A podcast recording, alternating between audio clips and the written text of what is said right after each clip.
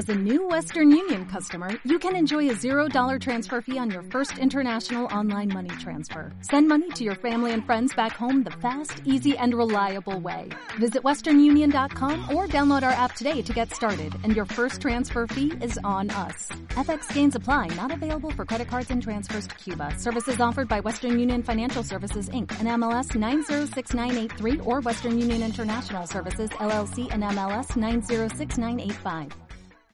Las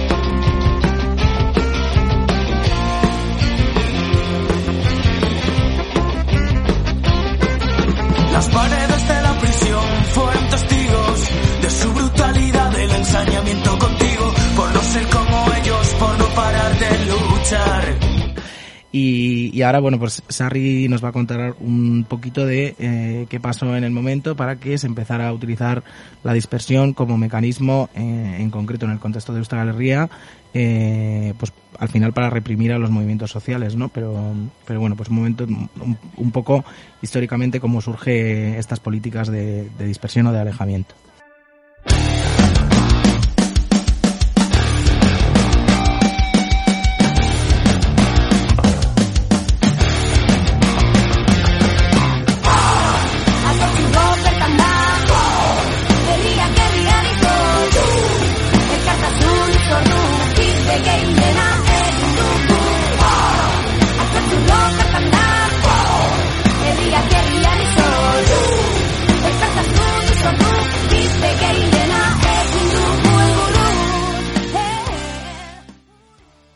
Alejamiento, la dispersión, pues creo que también es un, pil- un pilar fundamental para comprenderla, el conocer como el contexto del origen de todo lo que estamos hablando, de este tipo de política penitenciaria.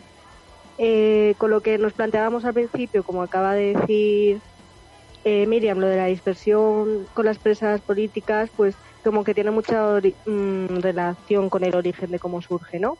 O sea, me refiero que cuando lo que estábamos comentando todo el rato de que el imaginario, la palabra dispersión, la asociamos a las presas vascas.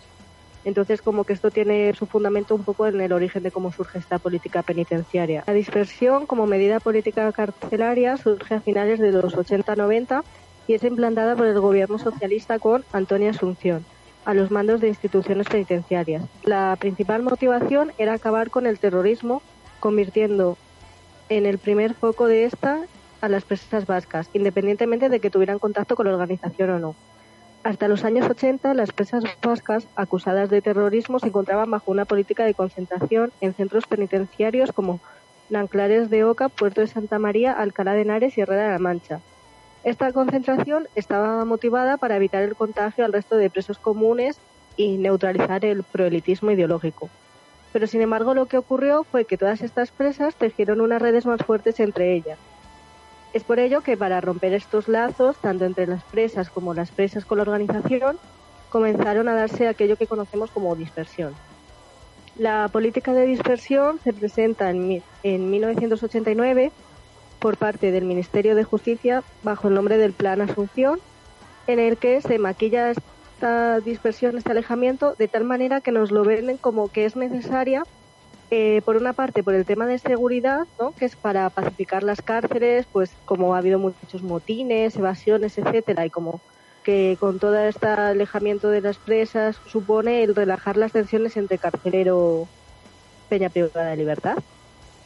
Y luego el otro punto es la parte de la reinserción. El alejar a las personas presas de la organización y de otros compas les va a permitir hacer una especie de autocrítica sobre la lucha violenta para defender una ideología. Eh, esto me resulta súper curioso, ¿no? Porque es como de, eh, para favorecer tu reinserción, te voy a alejar de tu entorno social, de tu familia, de un ambiente donde eh, la reinserción es posible, ¿sabes? Es como más fácil de llevar, pero bueno. Y Sí. como que para acceder a ese... Uy, dime. digo, también me parece curioso lo de relajar las tensiones entre el carcelero y las personas presas, que es como pues también sí que es verdad que es un poco, eh, sí, como maquillar la movida de forma que es como, bueno, lo hacemos por el bien de esta peña que, que ya tiene una relación fatal con los carceleros, entonces pues les vamos a cambiar de carceleros a ver si se hacen amiguitos. Tal cual, ¿eh? Y como que para acceder a esta reinserción, las presas vascas debían acceder de una manera individualizada y firmar una especie de texto en el cual se les solicitaba su inclusión en el, en el proceso eh, y tenían que poner, en plan, voy a leer como palabras textuales porque lo encontré y me pareció como súper, no sé, en plan curioso, que tenían que poner eh, actual postura de rechazo hacia la práctica de la violencia como medio de actuación política y cosas de este estilo, ¿vale? Una cosa, Para así poder ser reasignadas a un nuevo destino. Cuando, mm, cuando dices para acceder a la reinserción, eh, entiendo que era como para conseguir eh, beneficios penitenciarios o como eh, Sí, sí, obtener más permisos y así, ¿no? Sí, para pasar como ascender de grados hacia el tercer grado, pues debería, eh, primero como que se las aislaba y ellas eh, tenían que rellenar un este de eh, sí, eh, renuncio a la violencia, a la política, no sé qué, no sé cuánto, para que eso se les pudiera trasladar a unas cárceles un poco más cerca de su y tener los beneficios del tercer grado y todo eso. Mientras- Y, pero sin embargo había una cosa que no se les informaba, que era que al entrar en este plan, eh, su- esto suponía unos desplazamientos forzosos, que aparte de exigir un esfuerzo físico y económico considerable, también suponía el alejamiento sistemático y permanente de su entorno familiar, afectivo, cultural y social. Algo totalmente opuesto a la finalidad de la reinserción y reso- resocialización que se les eh, vendía a través de la política penitenciaria. O sea, vamos, lo de siempre. Sí, como Todo que... maquillado para sus intereses. Sí, como que hablando sobre esto siempre va a haber esta mm, dicotomía entre lo que decían y la realidad, ¿no? En plan, pues para reinsertarte lo que hago es mandarte a mil kilómetros de tu familia donde nadie te va a ver jamás.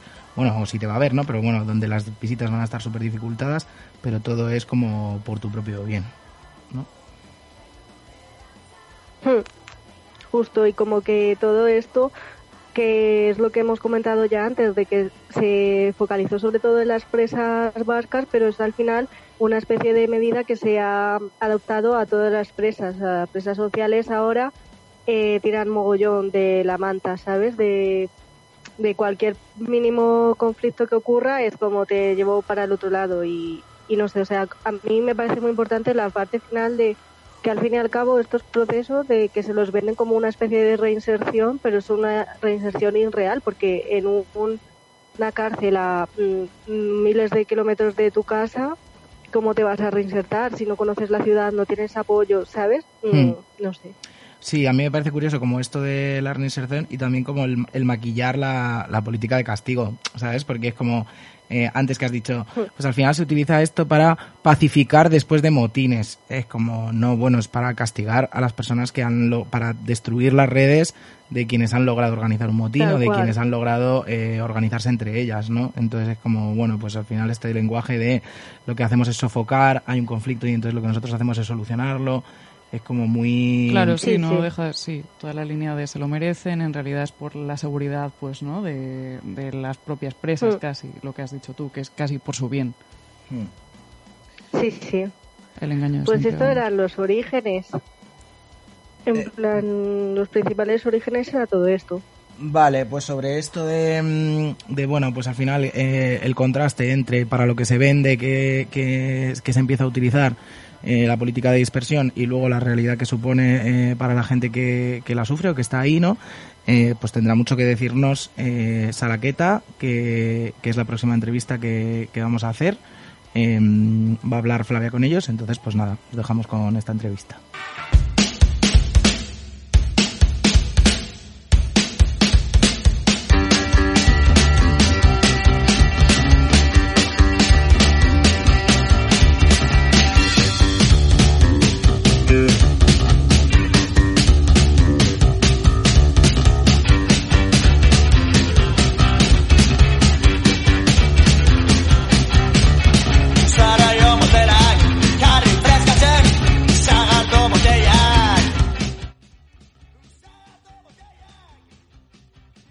Salaqueta es una asociación antipunitivista y anticarcelaria fundada en 1988 en defensa de los derechos de las personas presas. Les hemos preguntado sobre su importante labor así como sobre la cuestión del alejamiento. El alejamiento consiste en una serie de medidas penitenciarias que alejan a las personas presas de su residencia habitual y, por tanto, de sus vínculos sociales y familiares. Como podéis imaginar, las consecuencias de estas medidas no son pocas. Y así nos lo cuenta Libertad Francés, coordinadora de Salaqueta Nafarroa, a la que queremos agradecer por dedicarnos su tiempo. Nuestra primera pregunta es cómo surge Salaqueta y, bueno, un poco en qué consiste vuestra labor. Bueno, pues Salaqueta nace como allí por los años 80 somos, bueno, nacemos como una asociación anticarcelaria. Básicamente todas las personas que componían el colectivo en aquel entonces eran mm, personas eh, del ámbito jurídico y, un poco el inicio de Salaqueta sí que viene más de la mano, bueno, Salaqueta en euskera se, significa denuncia y entonces sí que el origen de Salaqueta ahí también como con el nombre y con el, las personas que lo componían en aquel entonces muy del ámbito jurídico, pues sobre todo la actividad eh, se centra dentro de una actividad anticarcelaria y de reivindicación de derechos de, de las personas presas y de sus familias. Existe Salaqueta en Bilbao, en Vitoria y en Nafarroa. Yo concretamente voy a hablar de Salaqueta Nafarroa. Hay cosas que las hacemos coordinadas y cosas que no las hacemos coordinadas, pero bueno, el origen de las tres es exactamente el mismo. Y bueno, pues desde los años 80, como digo, la labor ha sido sobre todo de, denuncia, de visibilizar las condiciones de vida de las personas presas en general en todas las cárceles dependientes de la Secretaría General pero concretamente nosotras nos, centramos también en, denunciar las condiciones de, vida de, la cárcel de Pamplona y de la realidad penitenciaria de las personas presas navarras o con arraigo en Navarra, con independencia un poco de la cárcel en la, en la que estén cumpliendo. Es verdad que con el paso del tiempo eh, se han ido implementando como más actividades. Tenemos un piso de acogida para personas presas o expresas y también para que pueda salir la gente de permisos solemos hacer muchas campañas de, denuncia concreta, pero también igual más tirando a la sensibilización para dar a conocer a la población un poco cuál es la realidad que hay alrededor de las cárceles.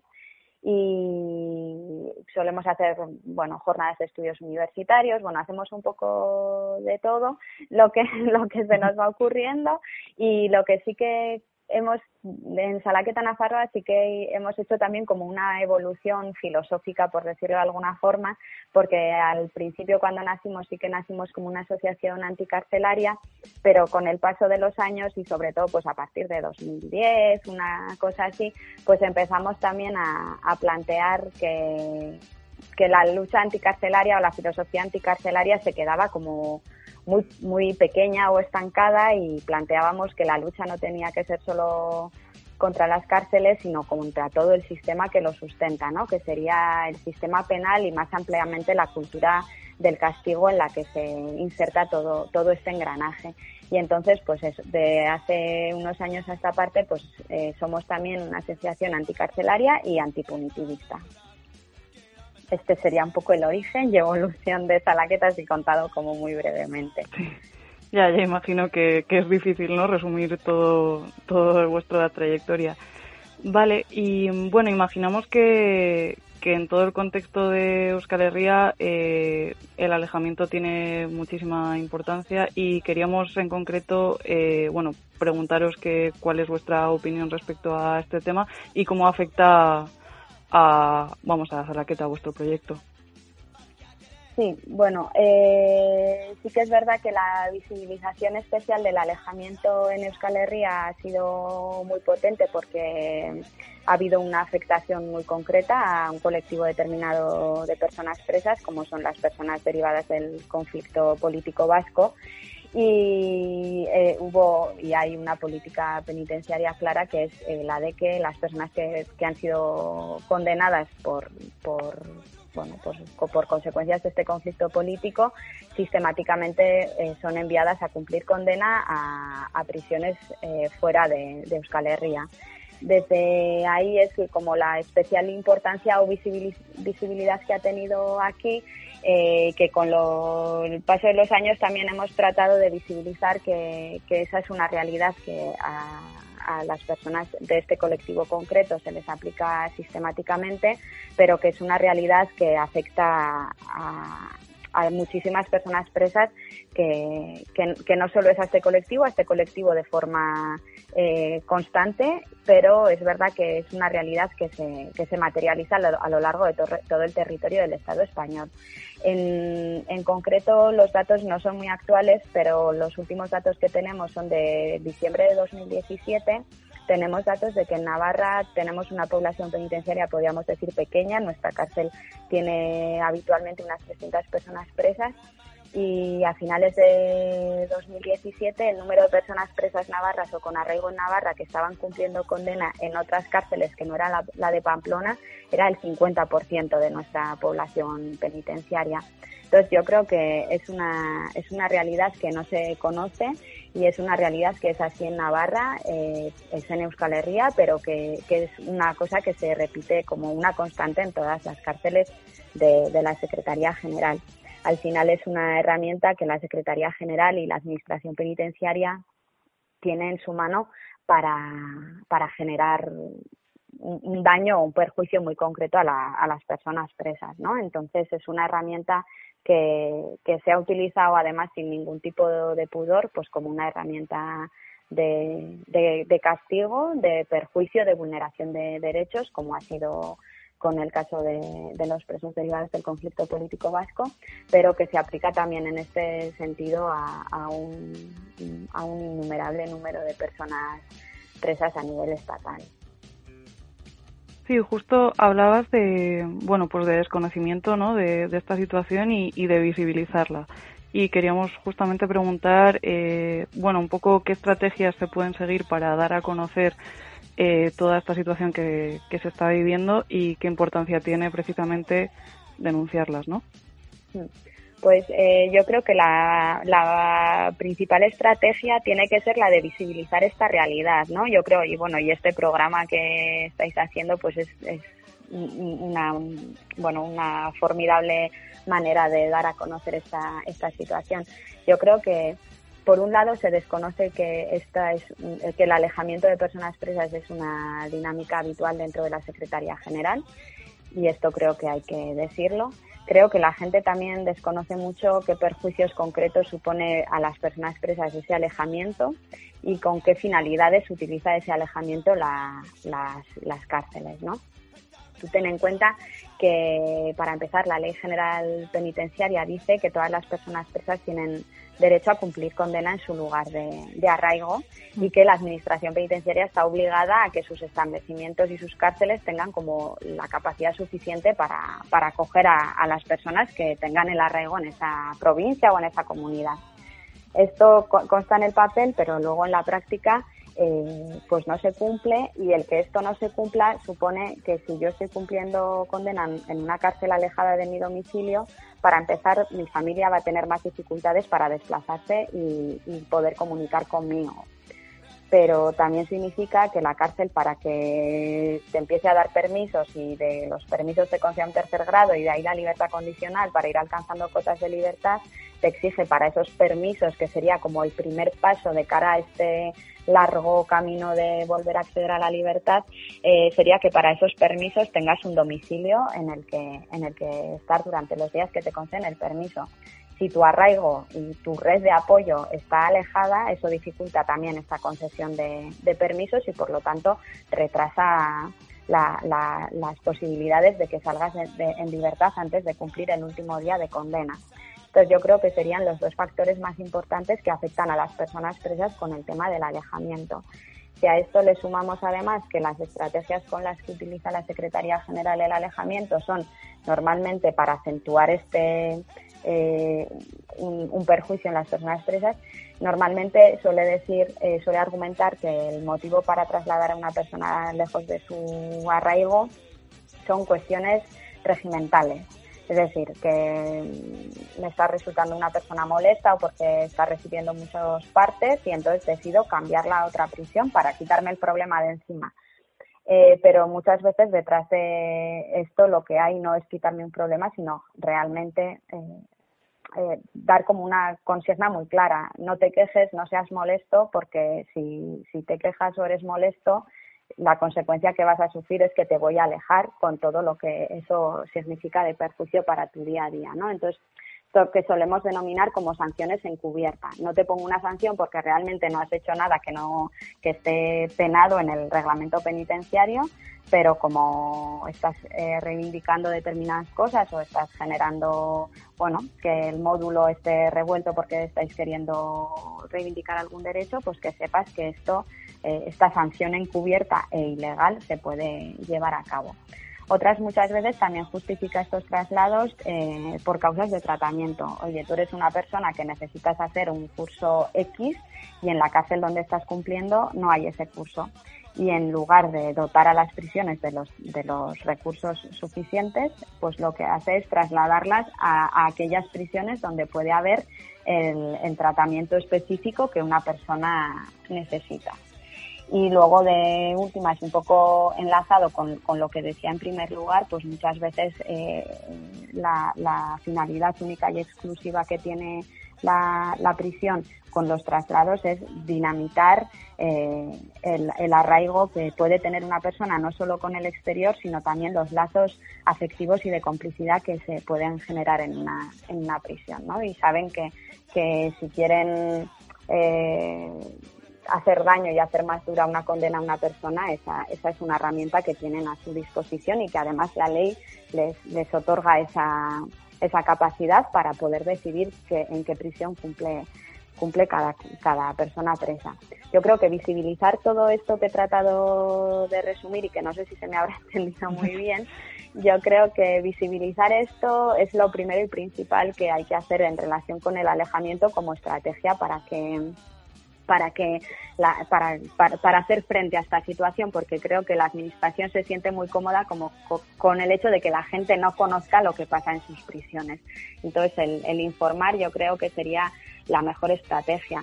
Y la segunda estrategia es exigir eh, cansinamente el, el hecho de que la administración penitenciaria tiene que, que cumplir con, con lo que dice la ley y respetar los derechos de las personas presas y reivindicar mm, constantemente eh, el hecho de que todas las personas presas que quieran, porque hay algunas que prefieren estar en otra prisión que no es la, de cercana a su territorio por, cual, por el motivo que sea, pero que todas aquellas personas que, que, quieran cumplir condena en su lugar de, arraigo, eh, pues que, que así sea y que la Administración proceda a realizar estos estos traslados, ¿no? Creo que se tendrían que articular mecanismos por parte de las administraciones autonómicas para que las personas presas puedan dirigirse a ese organismo y decir, oye, yo estoy cumpliendo condena en la cárcel de, de Albolote y quiero que me trasladen a Pamplona porque es donde está mi familia y, que, y que se impliquen también las administraciones autonómicas. Eh, como la competencia de prisiones depende de Madrid, muchas veces es muy cómodo para las comunidades autónomas decir, no, es que esto depende de Madrid y, Madrid decide, ¿no? Pero creo que las comunidades autónomas, o sea, que la reivindicación que hagamos la gente no tiene que ser solo dirigida a Madrid, sino también a nuestras respectivas comunidades autónomas, exigiendo que bueno, que las personas, por muy presas que estén, también tienen que ser respetados sus derechos y cada autonomía tiene que reivindicar los derechos de sus personas presas y pedir los traslados a las comunidades. Yo creo que esas serían como las, las, las dos grandes eh, patas de una estrategia que por lo menos desde Salaqueta Nafarroa es un poco en las que en las que trabajamos y las que llevamos a la práctica. Por un lado la información, el dar a conocer esta realidad y por otro lado el exigir constantemente y siempre que tenemos posibilidad eh, esta reivindicación tanto a nivel estatal como a nivel autonómico. Claro, precisamente hablabas de bueno de esta falta de, transparencia, ¿no? De todo lo que ocurre detrás de, los muros, ¿no? En, las cárceles, pues eh, sufre toda esta invisibilización. Entonces, un poco eh, a modo de última pregunta, eh, queríamos eh, pues un poco plantear la eterna cuestión de cómo construir eh, solidaridad con toda la población presa, tanto que sufra alejamiento como no, pues desde, desde este otro lado de los muros, ¿no? De, para las personas que, que no estamos dentro. Hmm. Yo creo que es bastante complicado eh, generar esos lazos precisamente pues por, por, la invisibilidad que supone. Uno, porque por lo general eh, es una realidad muy invisibilizada, pero también que no se quiere conocer. Pero por otro lado es verdad que existen muchos colectivos, existimos muchos colectivos que estamos en torno eh, a las prisiones con luchas diferentes y desde perspectivas quizás diferentes, pero que, pero que generan como esa, esa, esa sinergia para intentar por lo menos eh, abrir alguna grieta en, las prisiones. Eh, hay colectivos muy concretos que, que sí que suelen tender a, hacer bueno pues carteo con personas presas eh, eh, incluso colaboran en la organización de luchas colectivas dentro. De hecho, en estos momentos el colectivo de presos en lucha está que lleva organizado muchos años y ha convocado como varias huelgas eh, rotativas de, hambre y ahora también está en huelga. Bueno, pues es un colectivo de presos en lucha que están en diferentes prisiones, muchos de ellos en aislamiento y que consiguen organizarse y hacer reivindicaciones comunes gracias a la, a la solidaridad que hay en el exterior también que les permite un poco eh, trasladarse bueno, trasladarse información, trasladarse propuestas eh, yo creo que esos lazos como directos son muy importantes y, también es muy importante pues el ir generando como una aunque sea una, una solidaridad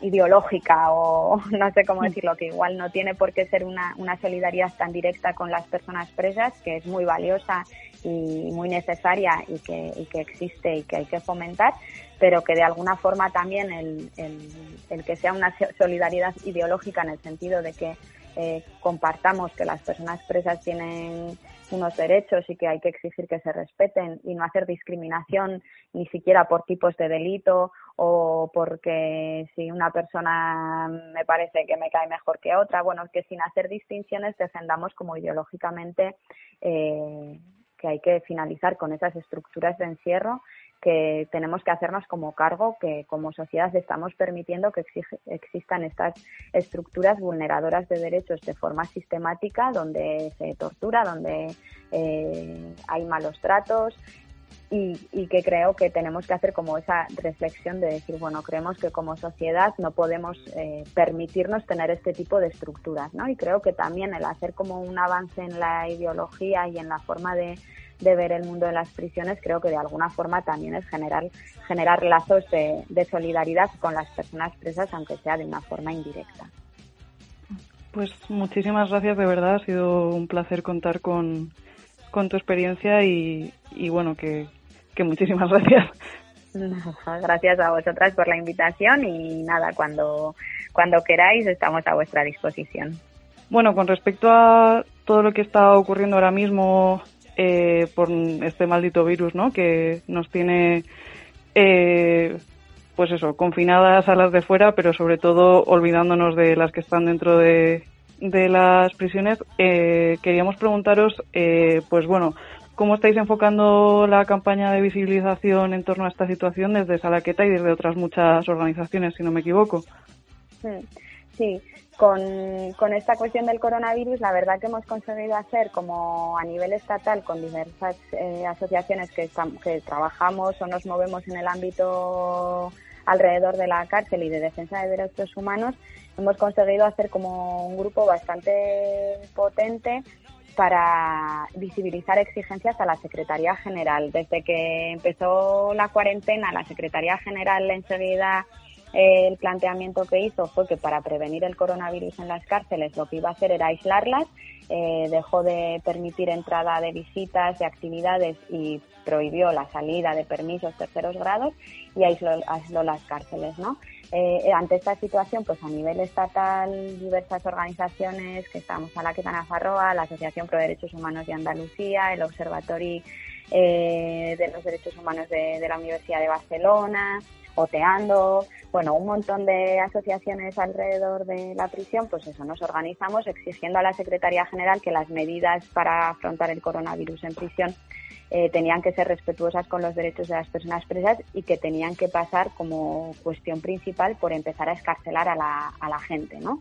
Pues personas que estuvieran, que fueran mayores de 65 años, con enfermedades avanzadas, personas con condenas cortas, que ya vinieran disfrutando de permisos, mujeres embarazadas o con hijos. Bueno, que había, que la necesidad principal era la de vaciar las cárceles y una vez eh, vaciadas, pues ir adoptando medidas con con la gente que se hubiera ido quedando dentro, ¿no? Esta ha sido un poco la línea de trabajo durante todo este tiempo. Eh, la Secretaría no ha entrado a escarcelar a la, a la, gente, pero sí que hemos conseguido hacer algún tipo de incidencia en relación pues con que se entran, entren móviles en prisión para que la gente pueda hacer videollamadas con sus familias porque la comunicación se había reducido a comunicación telefónica y también conseguimos que las personas que ya estaban en tercer grado y que por lo tanto solo iban a dormir a prisión, por decirlo de alguna forma, que es así como se conoce el tercer grado normalmente, pues bueno, que pudieran estar durante la cuarentena en sus domicilios. Esta ha sido un poco la línea que hemos llevado y ahora que empezamos a entrar en fases de desescalada, pues también estamos planteando a la Secretaría General que, que tiene que tener en cuenta que la desescalada dentro de las prisiones tiene que ir al mismo ritmo y bajo los mismos criterios que se está haciendo en la calle, ¿no?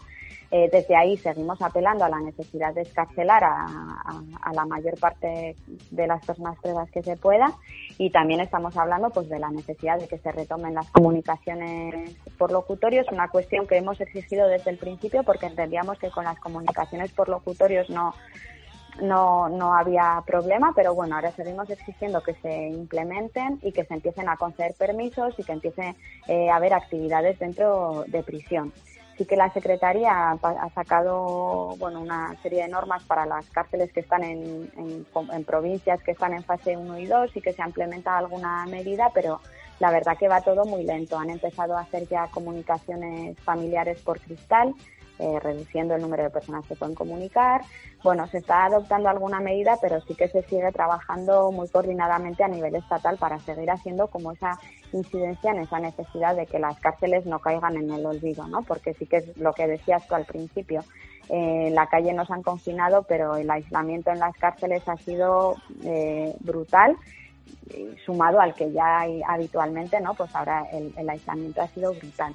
Una parte de la campaña ha sido estatal, pero Salaqueta Nafarroa también, junto con Echerat Altsasuko Gurasoak y Sare Ritarra, hemos hecho también una campaña a nivel de, Navarra, ¿no? Un poco en el mismo sentido que comentaba antes, de que eh, hay que exigir a Madrid, pero también hay que exigir en casa pues pusimos en marcha también una campaña que hemos llamado Sospresoac COVID-19, un poco exigiendo también el cumplimiento, el respeto de los derechos de las personas presas y, bueno, y que tanto en el confinamiento como ahora en fase de desescalada. Yo creo que como el programa va sobre alejamiento, igual sería interesante resaltar las dos cuestiones eh, concretas que el alejamiento está visibilizándose también como un problema eh, con la crisis del coronavirus. Eh, han implementado desde la Secretaría General las comunicaciones por cristal de familiares y la posibilidad de que la gente que ya tuviera concedidos permisos y se quedaron paralizados con el estado de alarma puedan empezar a salir. Esto es la regla general. ¿Qué pasa? Que atan esta regla general al hecho de que se tienen que cumplir con las restricciones de, movilidad que se aplican a, la sociedad en general. ¿no? Entonces, si una persona está presa fuera de, su lugar de arraigo, sus familiares no están pudiendo ir a visitarles. Igualmente, las personas que pueden salir de permiso, pero van a cumplir el permiso en casa de sus familiares, pero sus familiares viven en otra comunidad porque está cumpliendo condena alejado de su casa, tampoco van a poder disfrutar de permisos. Entonces, eh, eh, el hecho del alejamiento es una, constante bueno, es constantemente un, perjuicio mayor para las personas presas y en estos momentos pues se está volviendo a visibilizar que, están sufriendo un mayor perjuicio y que además la Secretaría General no se responsabiliza de, esa situación. Desde los colectivos, por lo menos desde Nafarroa y también a nivel estatal, se está haciendo mucho hincapié en, en esto, ¿no? En que es necesario que ya que es la Administración quien decide dónde cumple condena cada persona, ahora autorice a las familias y a las personas presas a poder, a poder desplazarse a otras comunidades si están cumpliendo fuera. Y por ahora la Secretaría General pues eh, está haciendo oídos sordos, parece ser que no es su problema y le parece lo más lógico que la gente pues esté viendo eh, vulnerados sus, sus, derechos. Entonces, bueno, sí que creo que era un pequeño detalle, ¿no? Que creo que encaja muy bien en el programa y que evidencia cómo ese alejamiento siempre supone un perjuicio, pero que incluso en situaciones de crisis eh, el, el, perjuicio pues aún, aún es mayor. Sí, pues muchísimas gracias de verdad por esta actualización, porque además, eh, vamos, en el anterior programa que era específicamente de, de toda esta situación, sí que, claro, eh, ha pasado tiempo, pero con toda esta situación de las peticiones a, a bueno a instituciones penitenciarias que ya sabemos que, que no siempre hacen demasiado caso a por no decir ninguno no pero pero, sí. un poco por saber también había situaciones que no nos quedaban demasiado claras como precisamente eh, las personas en, situación de tercer grado y así que muchísimas gracias de verdad porque a nada estupendo sí eh, bueno pues pues de nuevo muchísimas gracias y nada. Bueno, como hemos visto, no podemos desligar la idea de alejamiento del contexto vasco. Eh, según escribe Danilo Albín para el diario El Público el pasado junio de 2020, continúan los viajes largos para visitas cortas. Continúan para 114 presos las políticas de dispersión, dos años y medio después de la desaparición de ETA, con distancias superiores a 500 kilómetros de Euskal Herria. Hay que tener en cuenta que a fecha de 2020 232 presos de ETA que existen a día de hoy, de los cuales 198 están en cárceles españolas y otros 34 están en prisiones francesas. Bueno, según un informe de Chera, eh, que por cierto esta gente no para de trabajar, así que os recomendamos muy, muy fuerte que, lo consultéis.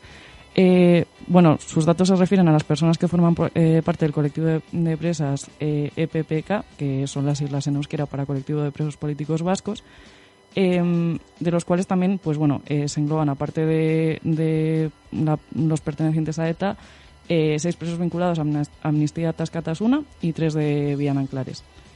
Entonces, eh, bueno, resulta bastante llamativo que con estos datos, dos años después de la desaparición de, de ETA, en 2018, que fue precisamente cuando ETA Mm, o sea, declaró su intención de cesar la violencia, eh, escribía también Daniel Albín eh, otro artículo con el título La dispersión de presos de ETA, el invento de Felipe González que enterrará Pedro, Pedro Sánchez. Bueno, eh, como ha explicado Sarri anteriormente, el origen de la, de la dispersión está muy vinculado a una serie de informes y una política eh, que generó el propio Partido Socialista en torno a generar esta idea de que, bueno, dentro de la prisión existían una serie de privilegios eh, con unas ideas bastante estrafalarias, la verdad, en la que, pues, supuestamente, eh, pues había moqueta en el suelo de las celdas, se servían langostinos, ¿no? Y entonces, pues que de alguna manera los presos pertenecientes al colectivo de presos políticos vascos pues tenían que renunciar a esta serie de privilegios eh, ilusorios, obviamente, y porque, bueno, pues para eh, adecuarse al imaginario colectivo de que esta gente pues eh, no podía vivir con estas condiciones de vida que, vamos, que eran mejor que las tuyas, las mías y las de, las de todo el mundo, ¿no? Entonces, bueno, pues en realidad, a día de hoy, pues se acaba de publicar también la noticia de que Orgullo, el Lendakari, sostiene que el Gobierno atenderá la petición de otra política penitenciaria que acerque a los presos, no solo los de ETA, como él mismo, eh, intentando remarcar, en sus propias palabras dijo, eh, de ETA o no, me da igual, como intentando remarcar que esta es una condición que sí que se aplica a todos los presos, eh, tanto vascos como todos los que están cumpliendo condena en el resto de prisiones. Y bueno, eh, sigue pasando el tiempo, sigue habiendo peticiones. Eh, el Ministerio de Interior, nuestro gran amigo Marlasca, eh, sigue haciendo oídos sordos. Y bueno, quería solo comentar que bueno, dentro de todos estos artículos muy interesantes que enlazaremos en el propio enlace del programa, uno de ellos empieza así. La vida de Pili Arzuaga se detuvo camino a la cárcel de Orense esta mujer del audio, Araba, se dirigía en su coche a visitar a su sobrina, condenada por pertenencia a ETA y encerrada a 600 kilómetros de su hogar. Aquel 1 de julio de 1990, el coche en el que viajaban Arzuaga y su amigo y un amigo de la presa, Alfonso Isasi, se encontró con la muerte antes de llegar a destino. Eran, sin quererlo, una de las primeras víctimas mortales que registraban entre los familiares de presos vascos, tras la decisión del gobierno de Felipe González de aplicar la política de dispersión contra este colectivo.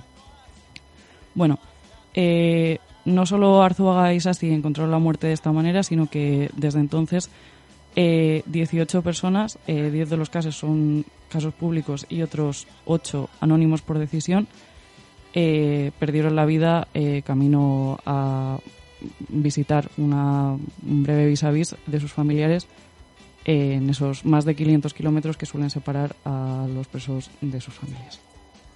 Sí, es nada, simplemente eh, señalar que, que en la actualidad, ¿no? gracias a, a todo el trabajo que han llevado a cabo asociaciones como Salaqueta o plataformas como Echerat, eh, la línea política del gobierno vasco ha cambiado completamente y ahora mismo pues eh, la mayoría mm, política reclama el fin de la, de la dispersión. De hecho es el propio PNV el que eh, mm, resalta que eh, fue una decisión política que no estaba sustentada en ninguna ley y que pese a que en su momento se hizo con su respaldo, ahora están completamente en contra y, reclaman el fin. Eh, de hecho, eh, pues precisamente eh, señalan además que si la intención supuesta era eh, terminar con, con ETA, pues en sus propias palabras, aquella política de alejamiento se hizo, según ellos, con el objetivo de acabar con ETA, por lo que desde este punto de vista estratégico fue un fracaso. ETA decidió acabar con la violencia 22 años después. Así que bueno, eh, esperamos que, que con la presión, por lo menos, aunque sea como siempre, ¿no? que quien tiene visibilidad está en las instituciones, se, se haga caso de, de estas denuncias. Vale, pues también eh, muy en relación con esto del contexto en Euskal Herria y que, y que ha significado allá en las políticas de dispersión, que, que, bueno, esto que nos estaba contando Flavia, eh, hay un documental que emitió mm, la ITV, eh, EITV en enero de este año, eh, precisamente sobre la dispersión, ¿no? Se, se titula algo así, no me acuerdo ahora mismo, ¿vale? Pero se titula así como dispersión, un problema que como que todavía está ahí, ¿no? Tanto tiempo después, pues justo lo que, lo que ha señalado Flavia. Y, nada, pues en este documental eh, se da voz sobre todo a familiares de presas. Eh, eh, os, os dejaremos el enlace en, la página del programa para que lo pueda ver quien quiera, está bastante guay. Y, mm, y luego esto tiene mucho enlace con de lo que vamos a hablar a continuación, ¿no? Que sería por una parte qué relación eh, tiene el género con eh, la implicación, o sea, con, con las consecuencias de las políticas de dispersión, ¿no? Siendo, bueno, el género condicionante de mucho de las políticas de cuidados y al final quien se come eh, muchos de los marrones de desplazamientos y, y al final pues estará ahí para las personas presas que están a miles de kilómetros de distancia. Y en este documental eh, pues también gira mucho en torno a la idea de cómo eh, la política de dispersión eh, las políticas de dispersión son al final un castigo para los familiares, ¿no? Aquí hay, hay, hay un, por ejemplo, un, un testimonio bastante potente pues de alguien que dice, bueno, pues es que aquí al final sí que había una voluntad por parte del Ministerio del Interior de castigar un poco a la población vasca en general. Y al final también está esta de, bueno, si tu hijo es un etarra, o si tu hijo es un terrorista, o si tu hijo está preso en realidad, porque al final eh, vemos que al final eso se ha extendido a muchos otros, a mucha otra variedad de personas presas, em, también tú algo habrás hecho. ¿No? Que creo que al final esto es un trasfondo que también es interesante, que es como, bueno, por cuanto todas las asociaciones de familias de presas se hayan quejado y al final pues son personas que podrías decir, bueno, ciudadanas de bien, es como, pues no, porque al final tienes un hijo o un Estás marido. etarras, vaya. Eso es, como- o un primo que, que, que se merece eso, entonces tú en cuanto a su familiar, algo te merecerás también, ¿no? En este momento